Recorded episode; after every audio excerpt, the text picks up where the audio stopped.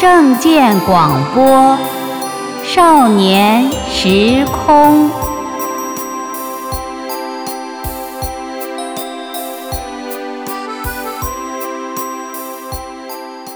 少年朋友好，我是纯子姐姐。日出日落，云卷云舒，花开花谢，四季自然的万千变化，虽然在大多数人的眼睛里，早已成为了书本中记叙的固有状态，也潜移默化定格成了他们顽固的思想观念和行为模式，以及止步不前的理由与定义。然而，谁也无法否定，是原野小草上的细齿，蒲公英种子的飞蓬轮转，小鸟空中的展翅飞翔，鱼儿水中的畅快游动等等，这些大自然的馈赠。启迪了人类的智慧，从而发明出了锯子、风车、飞机、轮船这些现代化的工具，得以改善了我们人类的生存环境。也就是说啊，我们这个世界上一切的发现和创造，其实都源自一双善于发现的眼睛。亲爱的少年朋友，只有当你能擦亮眼睛，用智慧去仔细观察，你才会发现。这丰富多彩的大自然，并不是我们手中的教科书所能继续和涵盖的，它还有着许多人类尚未探索到的美好与奥秘。也只有当你能擦亮眼睛，用理智去分析研究，你也才会看清这千姿百态的社会，并不像它表面所表现出来的亮丽和繁华，也还有着许多不为人知的丑陋与贫瘠。也确实，只有当你能擦亮眼睛，用纯净的心去体会，你才能够清醒地辨别出纷繁世事中的真假与善恶。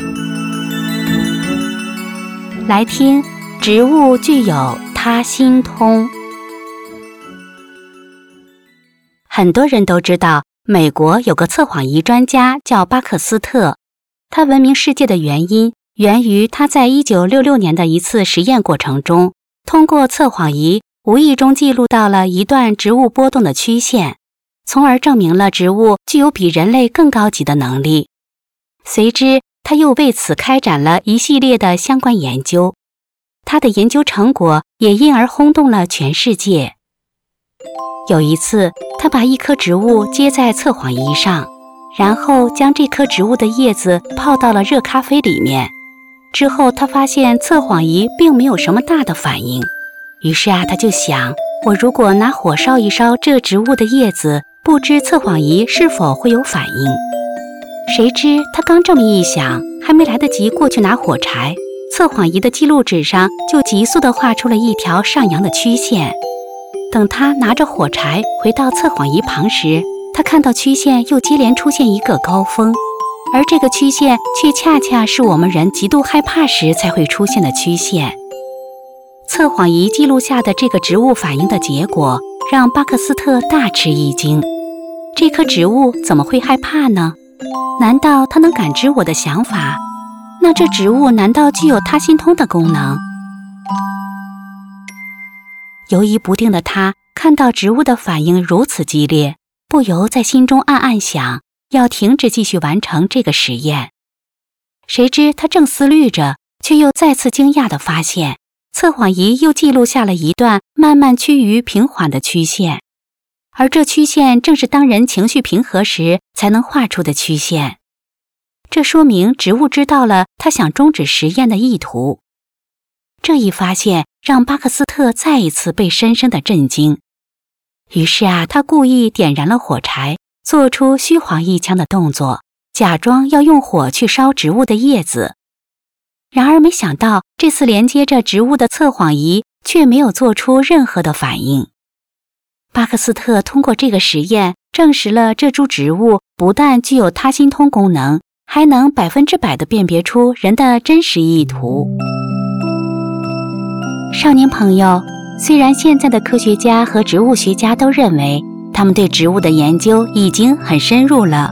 可事实上，他们研究的再深入，仍然无法说清植物的种类和来源，也仍然无法知道各种植物本身所具备的能力，更无法解释植物的这些能力是从哪里来的。其实啊，植物不但具有他心通功能，还有视觉、嗅觉、触觉、听觉等人所具备的其他感知能力。只是人们在达尔文进化论这种谬论的毒害影响下，被动地局限在了进化论的框框中，不能理性地去探索、去发现。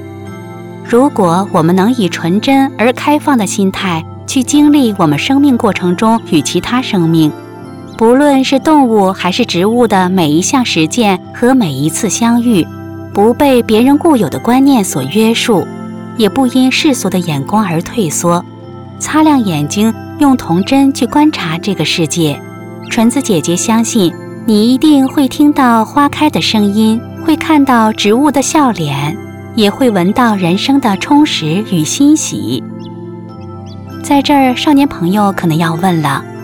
既然美轮美奂的大千世界不是我们人类的知识所能解释与定义的，要擦亮眼睛去仔细观察与了解，那面对千姿百态的现实社会呢？我们又该如何去认识？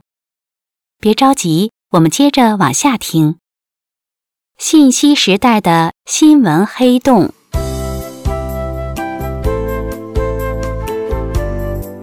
少年朋友，我们都知道，当今的现实社会正处于信息爆炸的时代，而新闻信息则是所有信息的前沿。新闻两个字，顾名思义就是新听到的，翻译成英文是 news。它是由北、东、西、南四个字的英文的首个字母组合而成。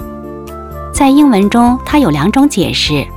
一种解释是四方所起之事就是新闻，也可译为新消息；还有一种解释是新闻是新的复数，表达新东西、新讯息之意。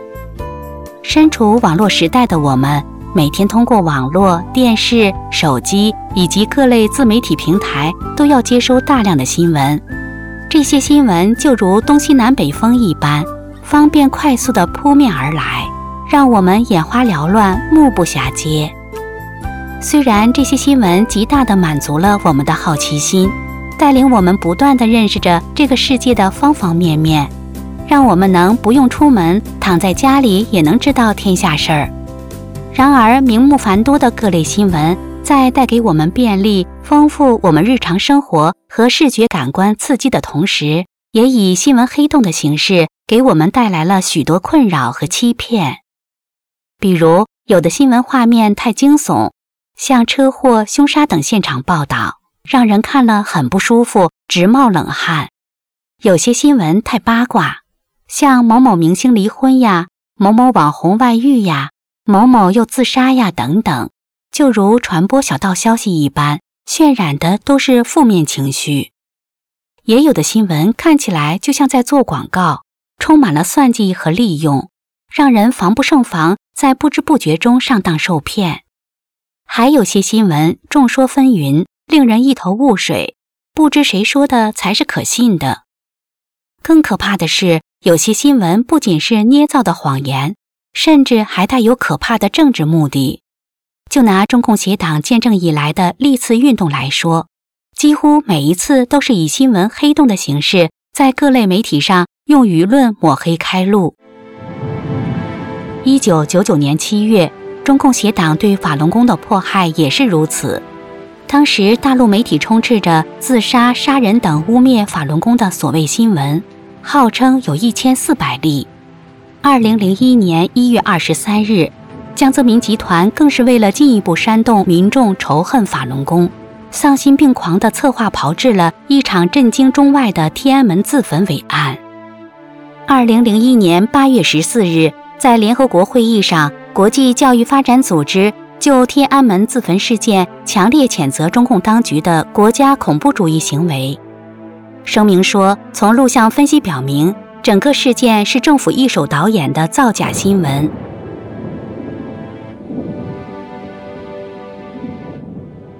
面对如此繁多纷乱、几乎已成为社会的乱源的各类新闻，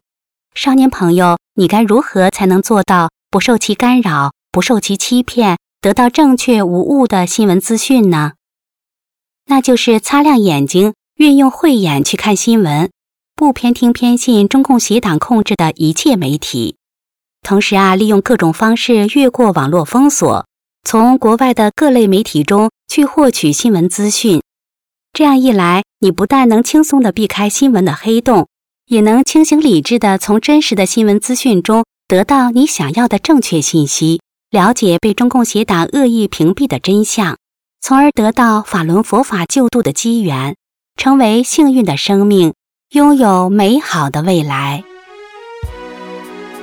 节目的最后，我们来听歌曲《聆听》。愿少年朋友能擦亮眼睛，明辨是非，幸运地聆听到神佛救度的声音。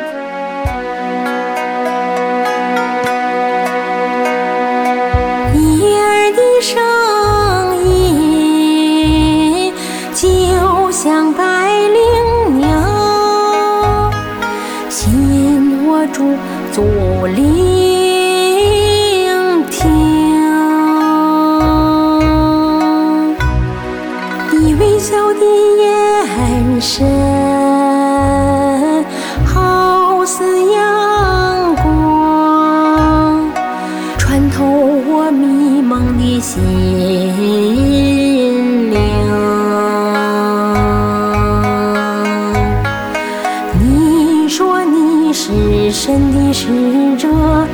像钟声传递着福音，你的话语像山泉般自然，让我身上每一个细胞，每一个细胞都在灵。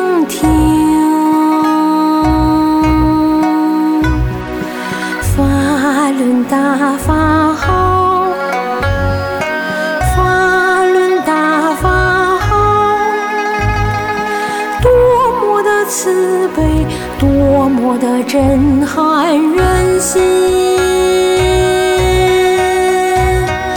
真善人好，真善人好，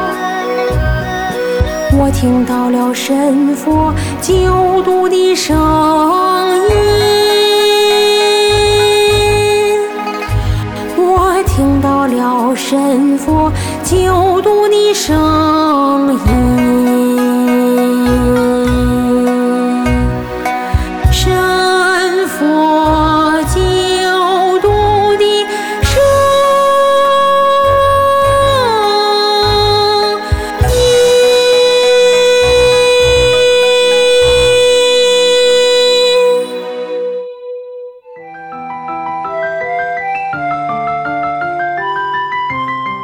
朋友，今天的证件广播少年时空节目就到这里，我们下期节目再见。